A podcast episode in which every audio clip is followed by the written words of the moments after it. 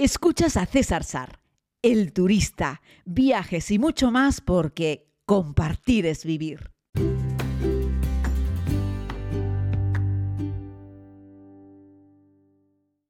Saludos querida comunidad, como les anuncié en el día de ayer, tras ese monográfico relacionado con el viaje a Jordania, dije que iba a hacer ahora un podcast, va a ser más breve, con una pequeña valoración sobre el viaje con Royal Jordanian. Bueno, primero decir que yo antes había volado mucho con Royal Jordanian, porque antes de que se inventasen los grandes hubs, antes de que existiese Dubai y Qatar como gran hub, como gran nexo de, de unión entre Asia y Europa, eh, esto lo hacía el aeropuerto de Amán, el antiguo aeropuerto de Amán con Royal Jordanian. Yo recuerdo volar con Royal Jordanian a India, a Nepal, a Sri Lanka, volar con Royal Jordanian a Tailandia y siempre era lo mismo, hacías un Madrid-Amán, Amán, algún otro lugar, ¿no? Han perdido ya, no son este hub que eran. Eh, podríamos decir que el tráfico se ha desviado un poco, se ha quedado un poco antes en Estambul o se han ido un poco más allá a Dubái y Qatar. Así es que tenía muchas ganas, mucha curiosidad de reencontrarme con Royal Jordanian. Los aviones son fáciles de reconocer porque es de las pocas aerolíneas en el mundo en el que tienen los aviones pintados de negro. Eh, esto, bueno, sobre esto hay un, algún artículo muy interesante sobre por qué la mayoría de los aviones están pintados de blanco y no de otros colores. Pero bueno, no me quiero meter ahora en eso. Lo que sí habría que decir, y aquí comenzamos con parte de la valoración, es que los amigos de Royal Jordanian pintan los aviones mayoritariamente de negro, pero se les casca la pintura con el sol. Entonces es como un negro descolorido, es un negro feo es un negro que, como el coche típico negro mate que se lo comió el sol, esos son los aviones de Royal Jordanian hoy, y la verdad es que da pena, ¿no? Bueno, decir, por comenzar por el principio, que elegimos Royal Jordanian y no otra aerolínea, porque después de la mala experiencia que tuvimos con Turkish Airlines en el viaje a Irán, no nos la queríamos jugar y queríamos hacer un vuelo directo a Amman desde España. Y esos los hacían Royal Jordanian, así es que con ellos nos fuimos. Desde la T4 y el handling lo dio Iberia.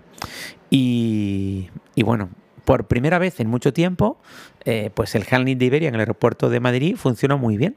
Nos facturaron a todos por el mismo mostrador prácticamente. Y encontramos ahí un señor súper amable, súper amable, de esos que hay que ponerlos en una vitrina. Lástima no acordarme del nombre de este señor que tuvo la santa paciencia de facturarnos y siempre con mucha cordialidad, porque sabemos siempre que hay personas pues que les cuesta más, que repiten la misma pregunta tres veces, en fin, estas cosas normales de gente, pues que, que, es así. Y yo vi como con todos los turistas que estaban ahí facturando, este señor fue encantador y con mi grupo, con mi comunidad, también lo fue. Así es que muchas felicidades. El delegado de Royal Jordanian que estaba allí, eh, o Royal Jordanian en sí, creo que no se gastan mucho las, las pasta eh, con respecto a cuántos quieren tener dando el servicio de handling, ¿no? Porque eso ya lo paga la aerolínea. O sea, la aerolínea puede decidir abrir seis mostradores o ocho mostradores para un vuelo. Es un tema de coste, ¿no? De decirle a la empresa que te va a dar el servicio, que en este caso es Iberia, que te meta más gente.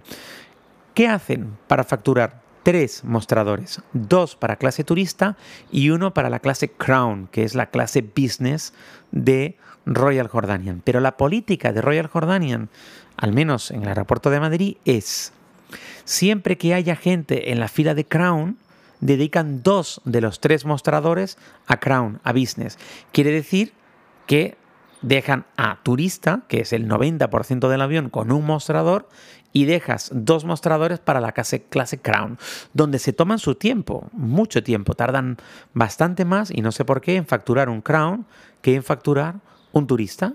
¿Qué pasa? Eso hizo que la facturación fuese muy lenta, muy, muy lenta.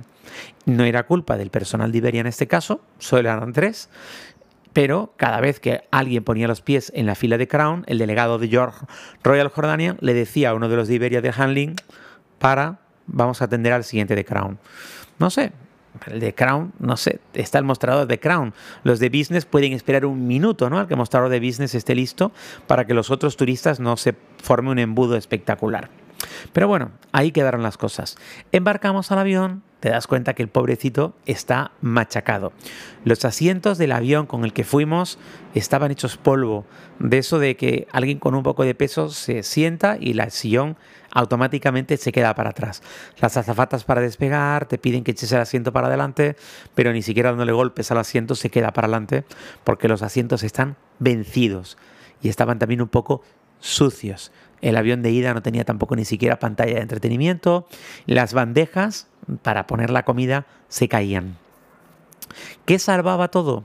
Que la tripulación de Royal Jordanian son encantadores, súper profesionales, súper amables, súper dirigentes, súper atentos, súper todo. La verdad, hay que decirlo, daba gusto tratar con la tripulación de Royal Jordanian. Magníficos, ni un solo pero. Han cogido una tripulación magnífica y la han metido en un avión viejo, cochambroso y hecho polvo. Ese es, el resumen del tema. Luego, la comida en el vuelo de, de ida fue muy buena. Estamos hablando de un vuelo que no llega a 5 horas, es un vuelo corto y te dan una buena comida. Ya no te la dan en bandeja, creo que se está poniendo de moda que las aerolíneas ya no te pongan una bandeja, que te pongan una caja, pero bueno, la comida estaba bien, rica, caliente y aceptable para un vuelo corto.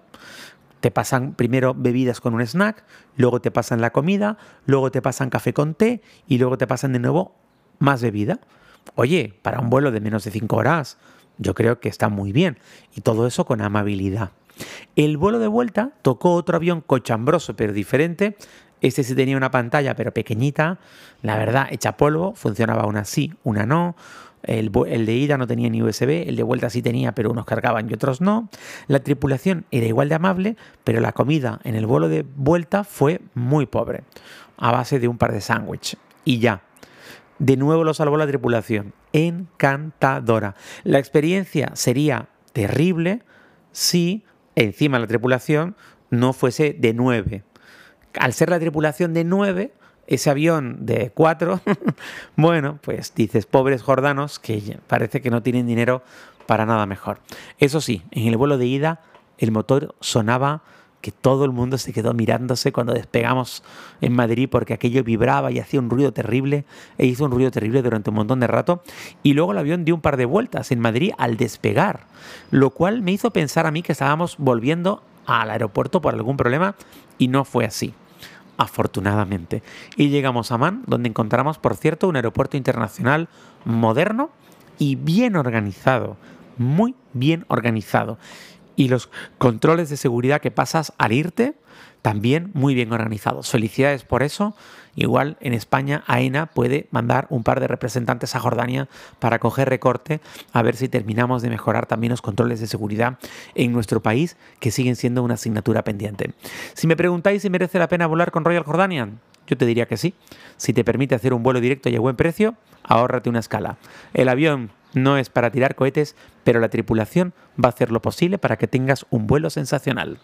Querida comunidad, queridos pasajeros, mañana más. Cuídense mucho y gracias por seguir este podcast.